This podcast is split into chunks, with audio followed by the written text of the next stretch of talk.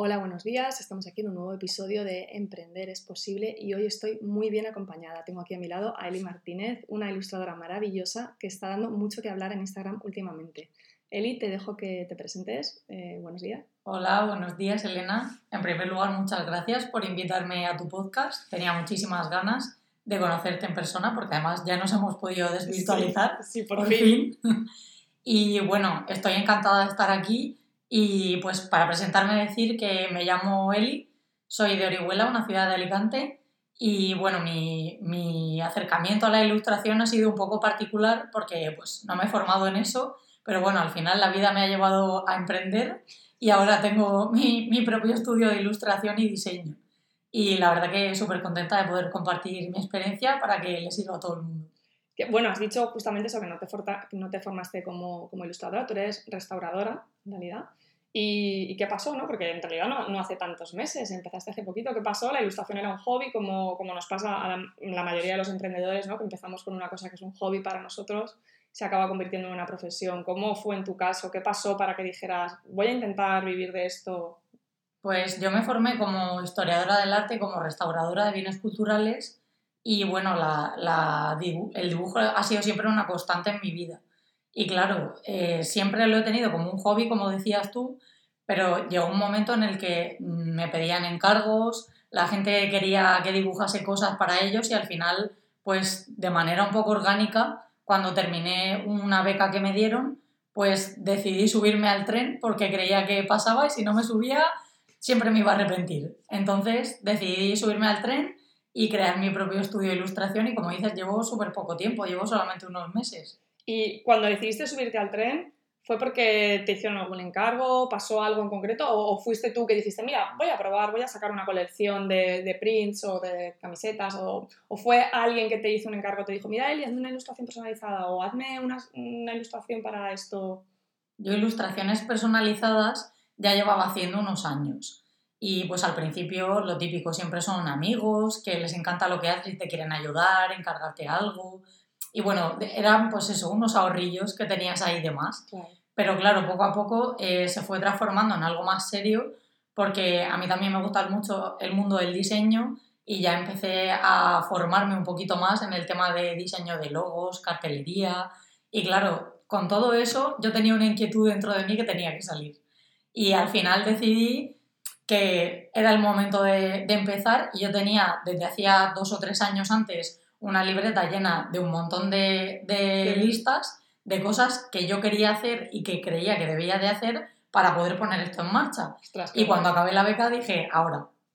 Y fui, cogí la lista y poco a poco fui empezando a tachar. Tachando, ¿no? Exacto, y, ya está hoy. ¿Cuántas cosas te quedan de la lista? ¿Te quedan muchas? Sí, porque además siempre voy añadiendo. Ah, claro, porque, has ido añadiendo, pero de la lista original. De la lista original creo que no me queda ya ninguna. Ah, jolín, o sea que el balance es súper positivo. porque eso, eso ¿cuándo fue? ¿Eso fue en junio? eso fue en julio. En julio decidí dar el salto, el salto gordo, por así decirlo. Hace siete meses, ¿no? Sí. O sea, que... El salto gordo, por así decirlo, fue cuando yo decidí hacerme con mis ilustraciones unas camisetas. Y me hice fotos, las subí a Instagram y entonces ahí vino como una oleada de gente que por favor, y, se pueden comprar, ¿y dónde se pueden comprar? Y claro, yo me vi como súper abrumada, pero al mismo tiempo dije, ostras, eh, esto me gusta un montón. Esto, puede funcionar. Claro, o sea, a mí el mundo de la moda siempre me ha encantado y yo de pequeña dibujaba muñequitas con sus trajes y les ponía precio a los trajes. Con lo cual, para mí era como, como estar empezando un sueño a cumplirse. Y la verdad que súper contenta.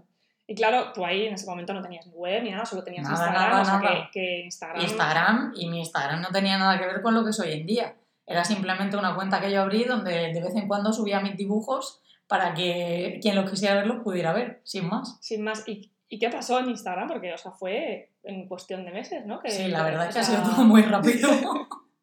que, pues, claro, en, todo esto Instagram ha jugado un papel fundamental. Vital.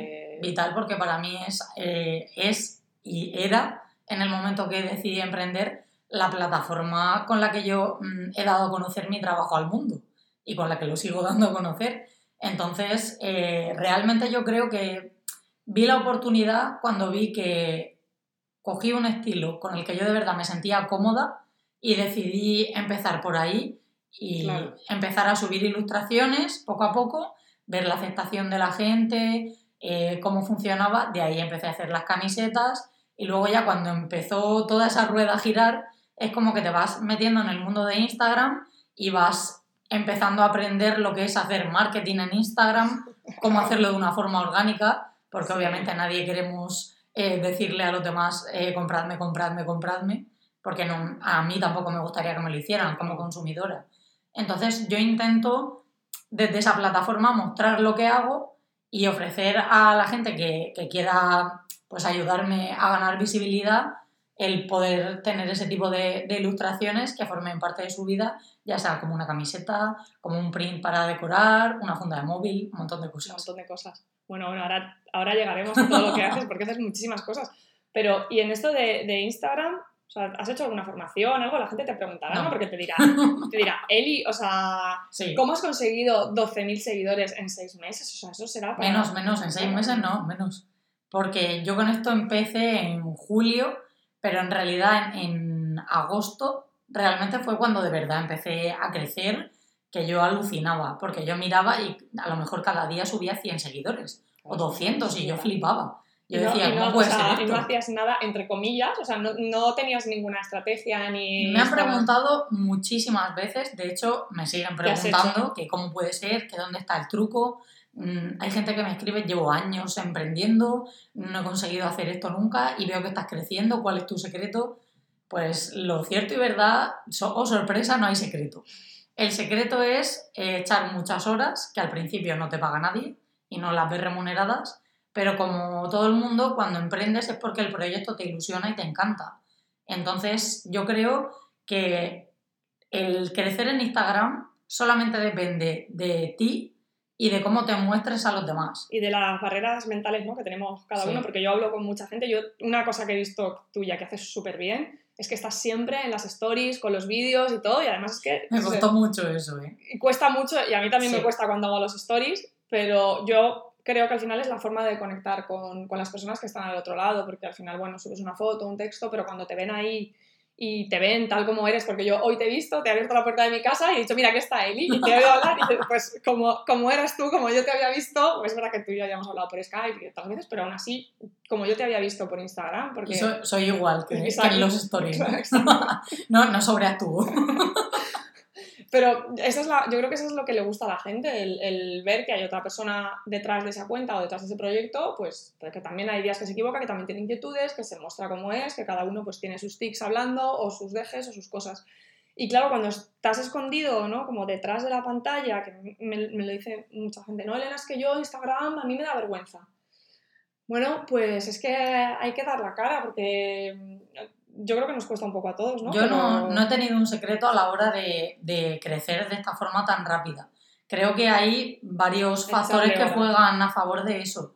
Y uno de esos factores realmente es cuando yo empecé a mostrar quién era la persona que había detrás de eso. Claro. Y yo empecé a crecer un montón cuando empecé a hacer historias, cuando empecé a explicar qué es lo que estaba haciendo, cómo lo hacía, eh, las cosas que me habían pasado, porque al final eh, a mí me siguen muchas otras emprendedoras de diseño y de ilustración y genera mucha curiosidad ver cómo hacen las cosas los demás y creo que es súper enriquecedor y que de todo se aprende.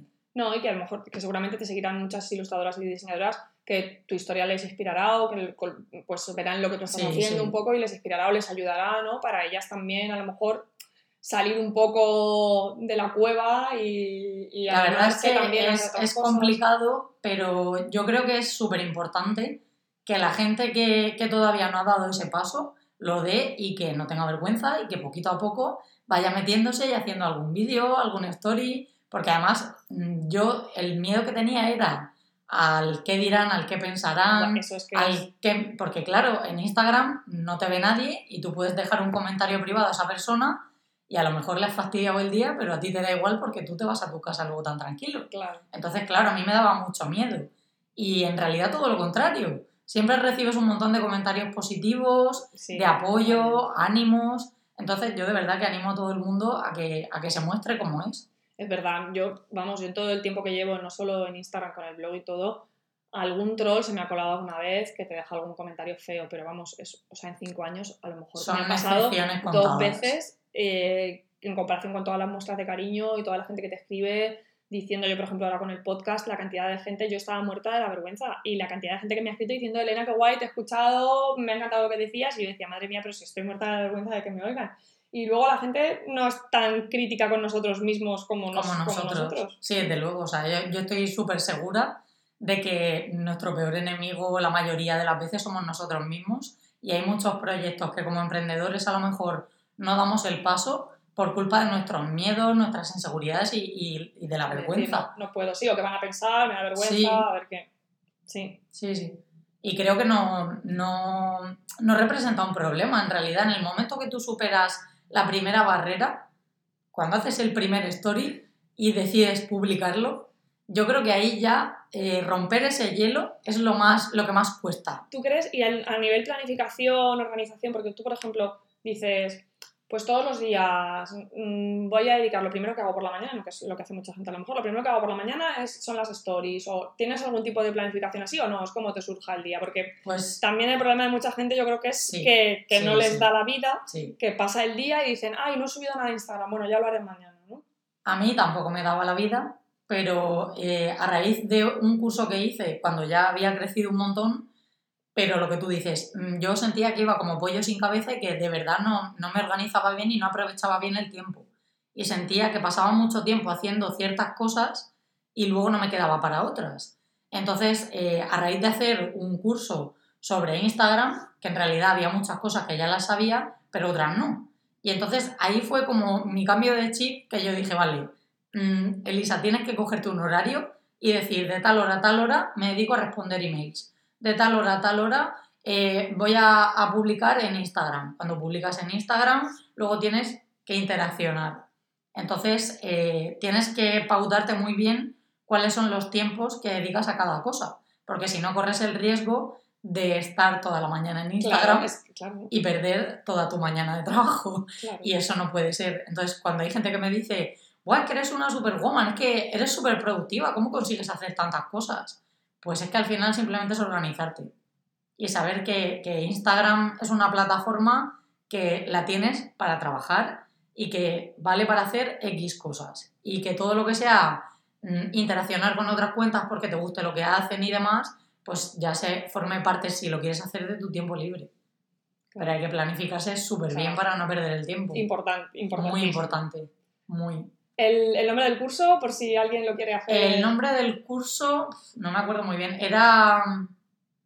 eh, saca punta a tu Instagram, De, ah, vale, de, es de el- Elena Sacco. Es el curso de Elena Sacoy, vale. Sí. Pues lo, lo pondré en el blog con el enlace por si a alguien le interesa y, y Sí, lo sí, porque quiere- además, eh, si, si os pasa como a mí, que sentís que no tenéis tiempo para todo y en realidad no es que no tengáis tiempo, sino que no lo organizáis bien, a mí para eso me ha venido muy bien.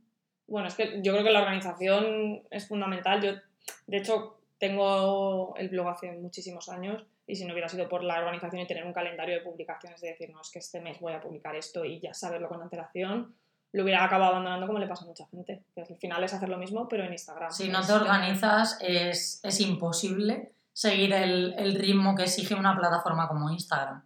Porque las redes sociales, mucha gente las utiliza como una plataforma para comunicarse, pero en realidad nosotros las utilizamos para comunicar lo que hacemos. Entonces hay que organizarse muy bien y pautarlo todo desde antes de publicarlo. Claro. Publicarlo ya es lo último. Eh, en realidad publicar no te debería de costar ningún esfuerzo, debería de ser darle a un botón y ya está. Claro. Y eso, eh, por ejemplo, tú ahora mismo tienes algún calendario de publicación, tú ya sabes, tienes la semana Sí. planificada de, de lo que la vas a hacer el semana mes, y, el, ¿no? y el mes y parte del mes siguiente. Y parte del mes siguiente. Sí, porque al final eh, cuando surgen diferentes acciones o a lo mejor colaboras con distintas marcas, con otras emprendedoras, todo eso está planificado a X tiempo vista. Claro. Entonces, cuanto más profesional eres, mejor te planificas. Entonces, eh, todo eso hay que llevarlo muy al día. Porque si no, Instagram es una plataforma que te come. Si, si tú te Sí, dejas, te come. Te, te come totalmente, pero porque además lo que comentabas antes también de los comentarios, nos lo, aunque sea una cosa que utilizamos a nivel profesional, nos lo llevamos a lo personal. Sí. Y si de repente una publicación tiene menos me gustas o te ponen un comentario feo Es o lo que horrible. sea, es horrible, es lo que tú has dicho antes. Te Es horrible. te A mí, de, el a mí, de hecho, y- me está empezando a, a pasar ahora con algunas publicaciones, porque además los que ya llevamos un tiempo en esto, enseguida notamos cuando Instagram está haciendo cambios en el algoritmo. Sí, Porque eh, cuando ves las estadísticas, baja un montón el alcance. Y a lo mejor tú tienes los mismos likes, los mismos comentarios que siempre, pero el alcance baja un montón. sí. Y entonces quiere decir que Instagram no enseña lo que tú estás mostrando a la gente que te sigue. Y es un poquito frustrante. Es muy frustrante. Yo ese, ese punto ya lo pasé porque, bueno, sí, es que además al principio estás como en su vida y luego de repente por lo que sea, bueno, por lo que sea o porque dejas de publicar o Instagram te hace como el vacío y entonces ahí además cuesta más. porque- El, el famoso shadow banning, Sí. que pa- parece un mito, pero no lo es, es real. Sí, pero bueno, yo creo que, que nos ha pasado a casi todos Sí, a todo en Instagram, los que llevamos un tiempo. A, a y- los que llevemos un tiempo y a los que acaban de empezar y demás, también les pasa. sí. Lo que pasa que obviamente pues cuando no estás tan profesionalizado y no dedicas tanto tiempo y tanto esfuerzo a las publicaciones que haces, a lo mejor no te afecta tanto. Pero claro, cuando nosotros que pasamos tanto tiempo dedicando a que las fotos estén bien hechas, bien editadas, que todas las palabras que hay en un texto estén bien elegidas para transmitir lo que de verdad queremos y llevar todo eso acompañado de marketing para que de verdad os llegue, pues claro, es muy complicado. Sí. Es muy complicado y afecta realmente. Esa sería la, del, La peor la parte, parte. la sí. peor parte, ¿no? Yo creo que la peor parte de Instagram es esa y que te pidan que trabajes gratis. Eso, eso- esa también es eso una parte muy pero mala. eso no es solo de Instagram, eso No, es, no. De la, Eso es de la vida. de la vida, que hay gente para que de te la- de del, rostro duro de la gente. Eso te ha pasado muchas veces, que sí. te... ¿Muchas? Muchas, todos los días, muchas veces. Todos los días, muchas veces. Todos ¿A los días, nivel? O sea, Eh, todos parece- los días recibo comentarios increíble. por Instagram y, y ya no solo comentarios por Instagram, sino también emails de marcas que quieren que trabajes gratis. Y claro, es, es bastante difícil de llevar porque al principio intentas ignorarlo, pero luego ya dices, yo creo que tengo algo que decir sobre esto. Hombre, Y creo que también forma parte de nuestra responsabilidad, cada uno del campo creativo al que se dedique. Yo desde el campo de la ilustración y el diseño creo que es también nuestro deber educar al público en que eso no se puede hacer. Porque nadie pone en cuestión que cuando vas a una tienda y coges unos vaqueros tienes que pagarlos en la caja. sí, es que... No comprendo por qué, no se, por qué se nos cuestiona a nosotras o a nosotros que tengamos que cobrar o no por nuestro trabajo. Es que a mí me parece que no ha lugar a duda. Pero es que tú te imaginas a alguien en la caja de Zara ahí diciendo, oye, que estos vaqueros ponen 40, pero a mí me parece que valen 10, y yo que por menos... O sea, Claro, que o sea, es que a nadie se le puede regatear con una cajera de Zara.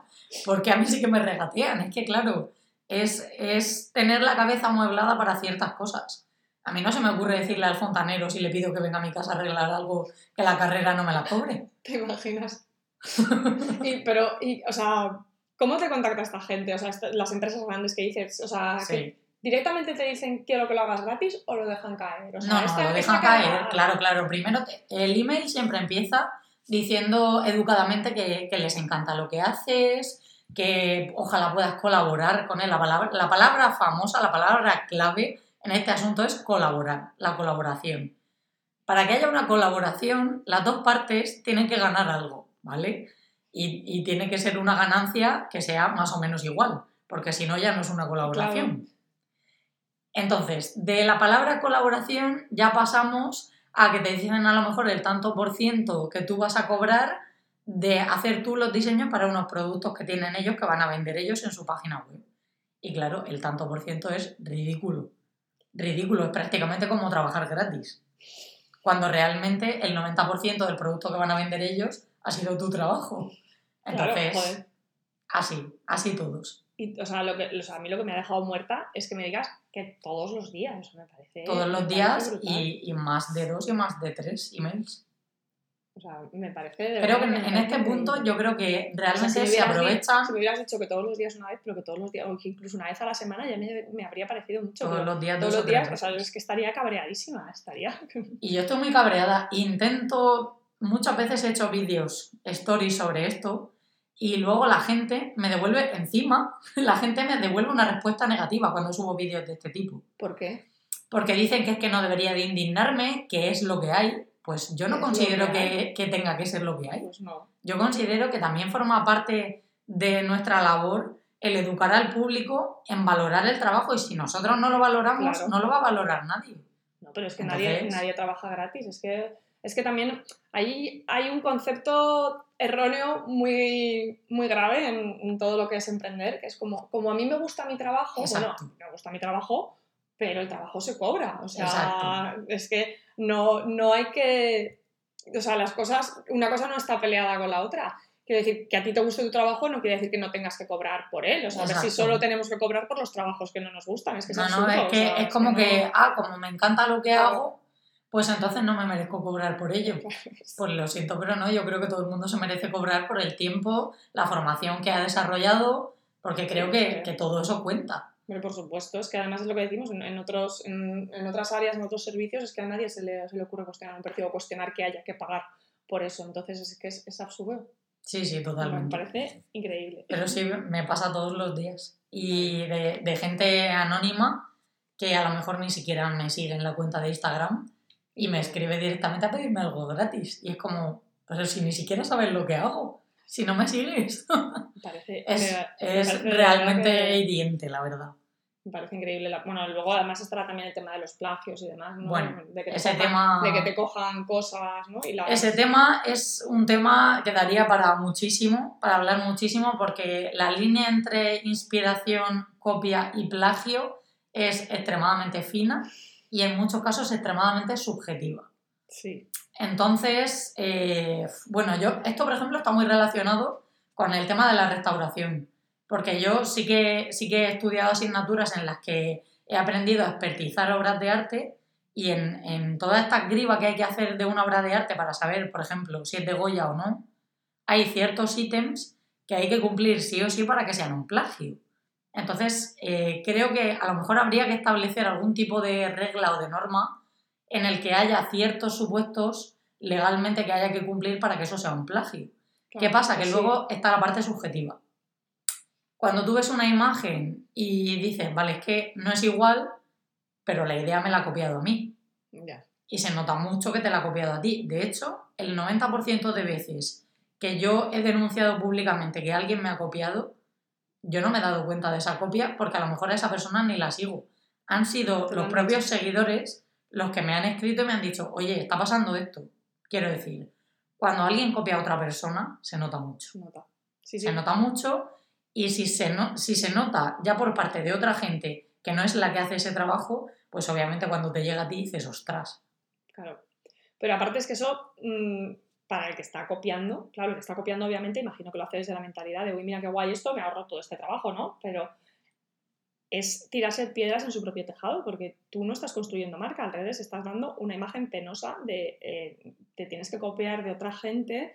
O sea, eso si a ti te, si a ti te avisan los seguidores, esa gente que te está avisando, que lo está viendo, no le van a comprar a, a la otra persona, obviamente, te van a comprar a ti. Es que es absurdo, es, es o sea, El tema de esto, yo creo que la, la clave de esto está en dónde está la raya entre una inspiración para yo practicar un estilo diferente o algo que me gusta y que yo de eso haga un negocio. A ver, yo creo que cuando es una inspiración, lo que tú has dicho de es una inspiración para practicar otro estilo y tal, eh, no hay ningún problema porque la persona lo dice, si realmente es una inspiración. Si Exacto. pones en la foto, he hecho esta ilustración tal, inspirada en esta otra de Eli Martínez, es que incluso puede ponerla en un carrusel, la- tu imagen a continuación. Claro, sí. Te menciona y dice que se ha inspirado en ti, que está probando un nuevo estilo o que se ha inspirado, que ha hecho ese- esa ilustración esa semana porque le apetecía, inspirada en otra tuya. De y, no, hecho, y no hay ningún problema. no todo es negativo, esto me ha pasado, esto que dicen me ha pasado. O sea, hay gente que me ha contactado y educadamente me ha preguntado si podía hacer una ilustración basada en la mía. De hecho, en, Instagram hay un tipo de retos, por así decirlo, entre los ilustradores eh, que se llama Draw in Your Style. Y entonces yo publico a lo mejor una imagen y entonces reto a todos los ilustradores que hay en Instagram a que hagan con mi misma idea, en su estilo, esa imagen. cada- y se vea el resultado, pero eso es guay. cada Exacto, uno y está súper bien porque es un, un reto súper enriquecedor porque ves como una misma idea va pasando y se va desarrollando de, de unas mentes creativas a otras. Pero claro, eso es una cosa. Y aprovecharse de una idea tuya para sacar un rédito económico en otra cuenta es otra muy Es diferente. otra muy diferente. Y eso me ha pasado. y eso, Eso- me ha pasado también. A mí y a casi todos los ilustradores, yo creo. Pero bueno, es, es una de las cosas con las que hay que convivir en Instagram, porque al final eh, es uno de los riesgos que hay que correr Cuando, al cuando te exponerte abiertamente de forma pública. Claro. Bueno, y, y ya terminando con el tema, con el tema de Instagram, antes comentabas, eh, bueno, hemos hablado un poco de cómo empezaste, ¿no? Con las camisetas, tal, eh, con los prints, ahora ya sí que tienes tu web donde vendes todos tus productos. y Una web hecha por ti. Muy bien hecha por ti. Muchas gracias. Sí, sí. Bueno, y llegamos al punto de, de los últimos meses, ¿no? Porque tú empezaste, pues eso, con lo que estamos diciendo, con las camisetas, con los prints, con tal, y ahora ya, de repente, ¿no? Hace unos meses te empezaron a llegar encargos editoriales más grandes, también un poco gracias a toda la visibilidad que habías tenido en Instagram, ¿no? ¿Cómo, cómo, cómo fue eso? ¿Cómo viviste ese cambio, no? Porque ella sí que fue despegar del todo. Ah, Eso fue para mí increíble. O sea, yo lo he vivido como, como algo muy positivo, como algo que me dio un empujón para decir, ostras, es que sí que me, me estoy dedicando a esto profesionalmente. O sea, estoy cumpliendo mi sueño, estoy consiguiéndolo. Me toman en serio. ¿no? Exacto, o sea, eh, ya no era simplemente, pues ya me tomaban en serio, porque muchos emprendedores me han confiado el logo de su marca o ciertos diseños para poder visibilizarse de manera más profesional y eso obviamente ya te da una entidad profesional con la que tú te sientes súper súper recompensado, pero claro, eh, que te contaste Movistar Plus para hacer una campaña de una serie no de tirada nacional, sino internacional, como puede ser Velvet Colección, pues claro, eso ya son palabras Es mayores. Yo cuando me llegó el encargo no me lo creía, directamente no me lo creía. Y cuando empecé a trabajar con ellos, el trato ha sido súper fluido, he estado súper contenta y súper cómoda trabajando y la verdad es que estoy encantada con el resultado y creo que, que para mí ha sido una experiencia muy positiva y que, que me ha dado ganas de, de adentrarme todavía más en este mundo editorial porque creo que está muy relacionado con el estilo de ilustración que yo hago. que haces. Además, cuando te pasan cosas de esas, ¿no? Cuando, cuando estás empezando y mm, siempre los primeros meses tienes muchas dudas, ¿no? Bueno, es el primer año, tienes muchas dudas de, madre mía, lo estaré haciendo bien, ¿no? ¿Qué va a pasar? ¿Voy a poder vivir de esto? Y cuando de repente te, te pasa algo de eso, sobre todo al principio, luego te sigue sucediendo, ¿no? Cuando vas creciendo, y te, pero al principio es como que te da un subidón, ¿no? De, de madre mía, Total, que, que esto es verdad, ¿no? Que lo puedo hacer y que, y, y que es- Sí, sí, es, es como materializar eh, lo que tú en tu cabeza ya tenías de le- el pepito grillo que tenemos todos de, venga, que puedes con ello, que lo puedes conseguir. Es como ya verlo de verdad y verlo materializado y que sea una realidad. Y claro, yo ya cuando, cuando vi la página de woman.es o la revista Core o mi ilustración en el español, ya fue alucinante, ya fue como, es que está pasando de verdad. Qué guay, qué guay. Es muy guay cuando pasan esas cosas porque además tú mismo te creces un poco, ¿no? Como que te sientes ya capaz de más. Como Exacto. lo que tú decías al principio Sí, de, la, sí. de la lista, ¿no? Que a lo mejor al principio de la lista tenías 10 cosas, no sé cuántas. me. Claro, Y- obviamente. Y, luego vas añadiendo cosas a esa lista porque es como los objetivos del principio, luego tus retos van siendo mayores, ¿no? Entonces tú mismo vas creciendo cuando pasan esas cosas, es como, vale, no, pero es que puedo llegar a más y puedo Exacto. llegar a más. El, el camino de un emprendedor al final, yo creo que la forma de plantearlo para que tenga éxito y funcione no es me voy a montar un negocio, voy a invertir 3.000 euros. El- la mentalidad tiene que ser la que yo he hecho, pero no porque la haya hecho yo, sino porque creo que es la adecuada. Y yo lo tenía súper claro desde el principio cuando decidí empezar esto. Y en esa lista, los objetivos iniciales, como tú decías, eran cosas muy poco ambiciosas, pero que tenían que estar porque son básicas.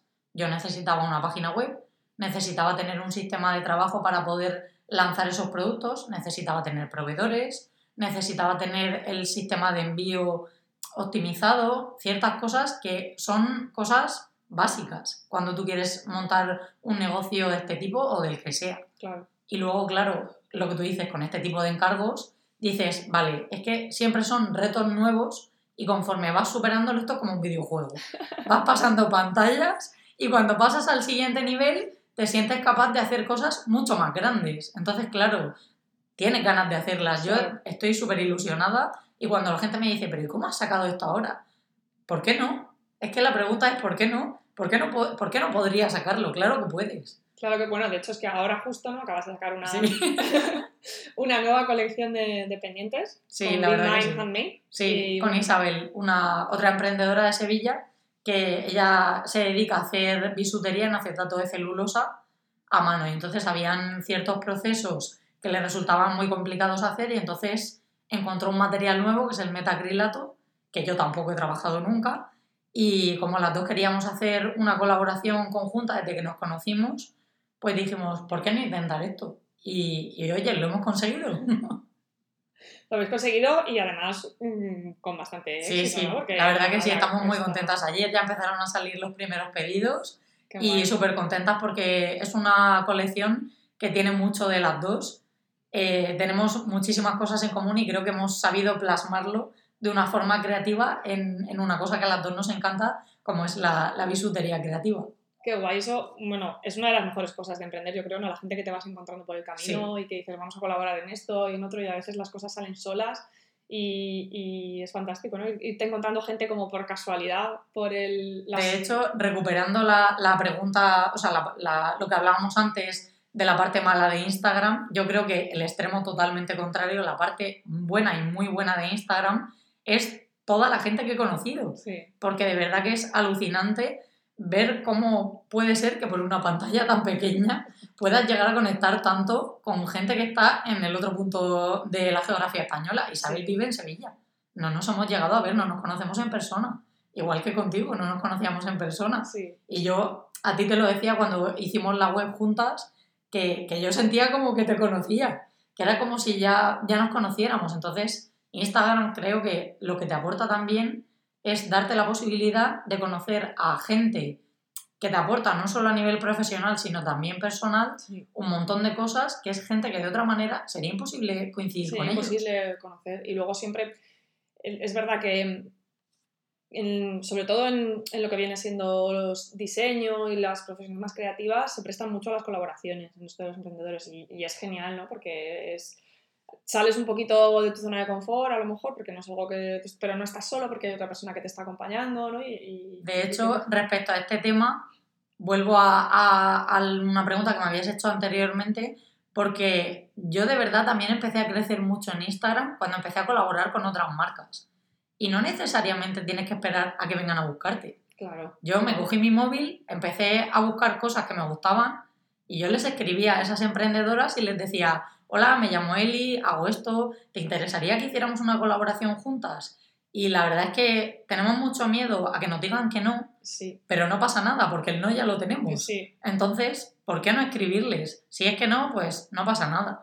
Pero de toda la gente a la que yo le escribí, sí que han sido muchas que sí. muchas, claro. Y eso me ha ayudado mucho a crecer también y a ganar mucha visibilidad. Y yo les estoy súper agradecida a las emprendedoras que al principio me dieron la oportunidad a través de sorteos y otro tipo de colaboraciones de poder mostrar a su público lo que yo hacía.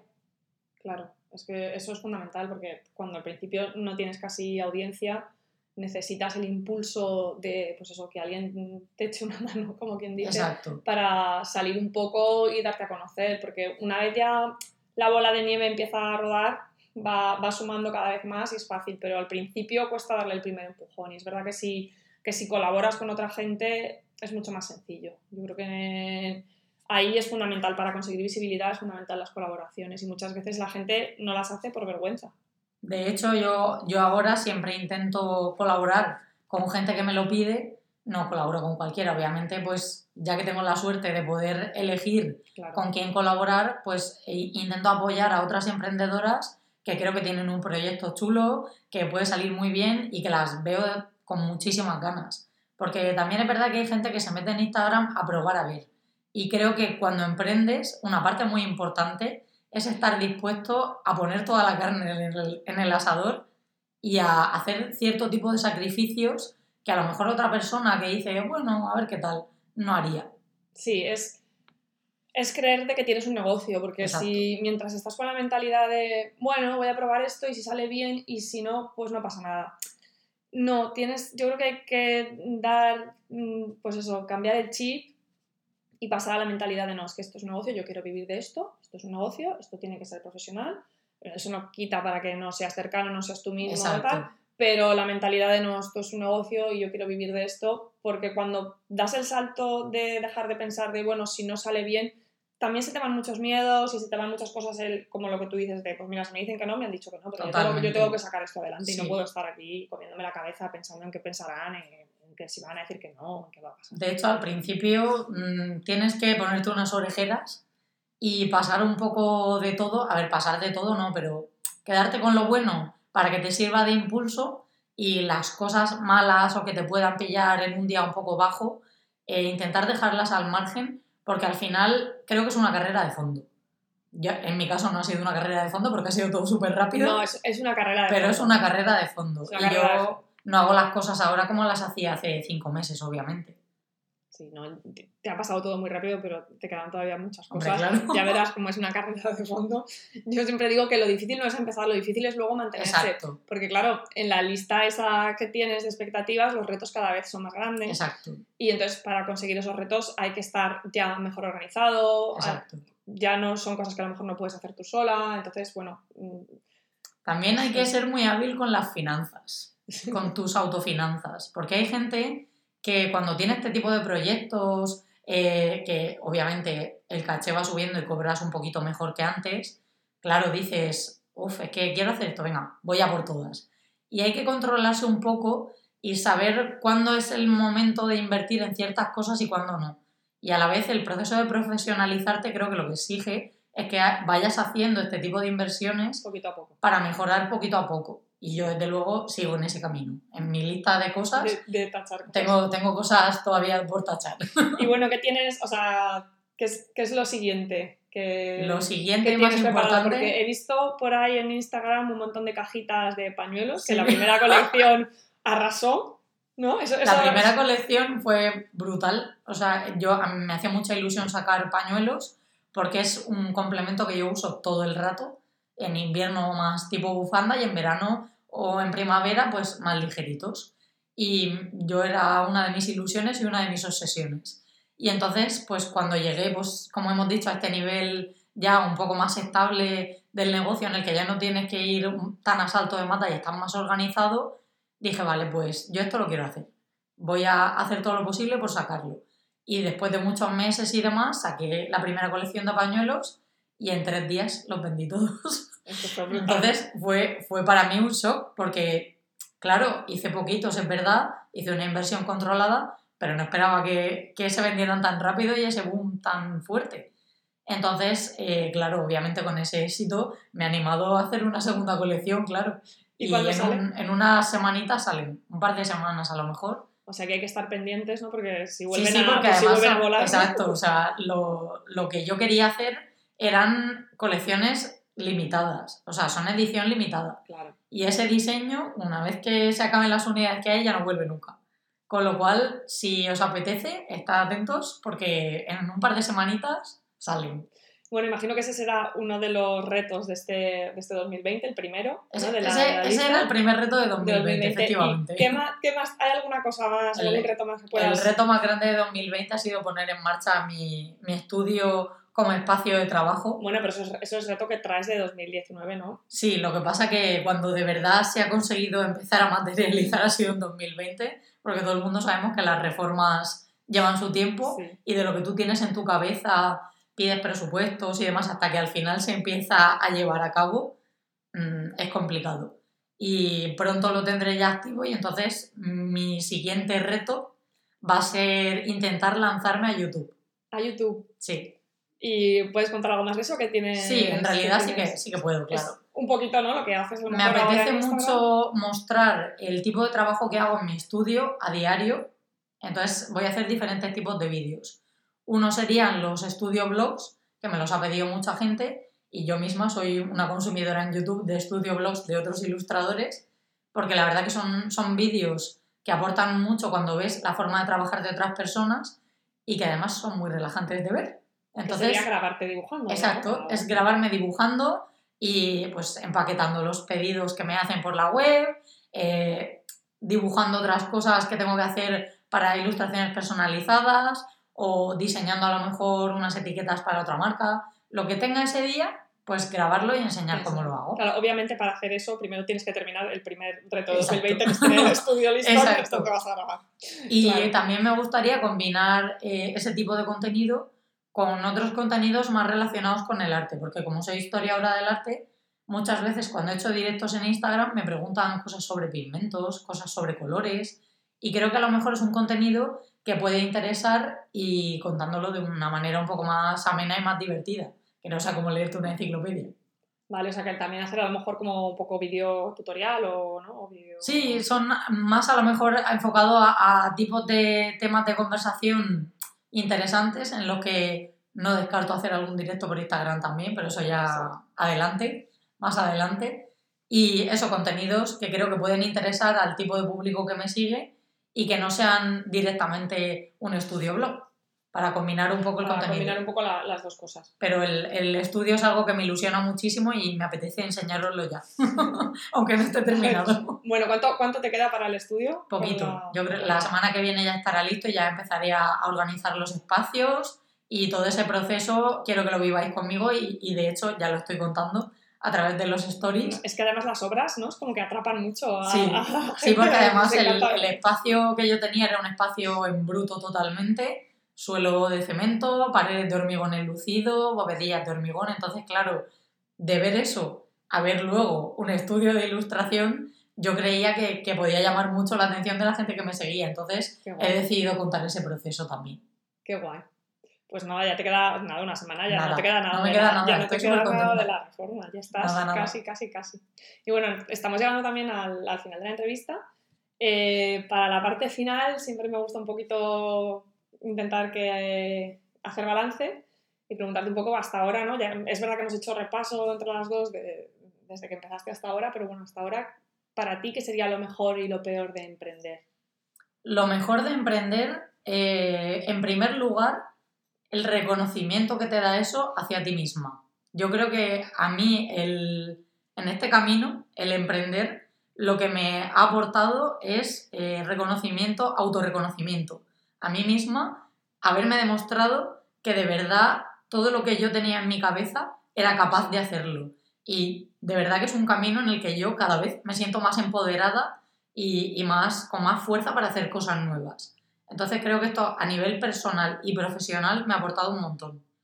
Y lo peor creo que sería pues toda esa parte que hablábamos de, de ver plagios, ver gente que no valora tu trabajo, y al final pues es como la parte fea, pero bueno, creo que, al final la buena siempre compensa. Que en realidad están relacionadas las dos, porque la parte fea termina ¿no? la, la, la parte buena. sí, y, hay veces que mucho.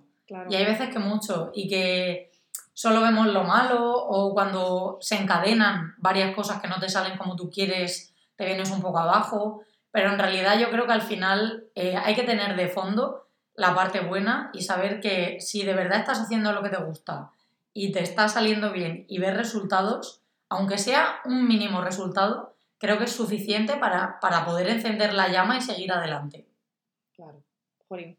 Pues bueno, yo creo que has dado, has contado un montón de cosas y has dado un montón de consejos, pero te pido para cerrar un último consejo para, para alguien que esté emprendiendo o que esté pensando en emprender o que ya lleve tiempo para, los, que los emprendedores que nos estén escuchando. Yo creo que es súper típico, super típico decir esto, pero es que es la realidad y creo que lo, lo, primero para emprender es ser valiente. Si no das el primer paso, no vas a dar ninguno más. Entonces creo que lo más importante es ser valiente y no tener miedo, porque como decíamos antes, el, el no, el esto no va a funcionar, ya lo tienes ahí, mm, no tienes ahora nada. Si quieres crear algo, creo que lo más importante es ser valiente y dar el paso y hacerse esa lista inicial de cosas que hay que hacer, ir tachando y eso motiva un montón. Bueno, es que tachar cosas de una lista o de la gente. Tachar eso es una satisfacción inmensa. Es una cosa maravillosa. inmensa. Pero desde luego yo creo que mi, mi, consejo para la gente que se decida a emprender sería ese.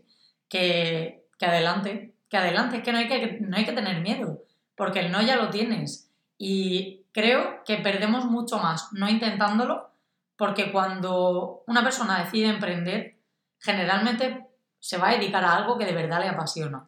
Entonces, creo que se puede ganar tantísimo dedicándote a lo que de verdad te gusta a diario, que me parecería un error no intentarlo. porque al final la posibilidad de hacer otro tipo de trabajos más normales siempre la vamos a tener.